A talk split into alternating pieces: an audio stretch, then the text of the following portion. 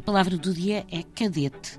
E na nomenclatura militar, um cadete é quer um aluno de uma escola superior militar, quer um militar em regime de contrato ou voluntariado que está na recruta antes de passar à categoria de oficial.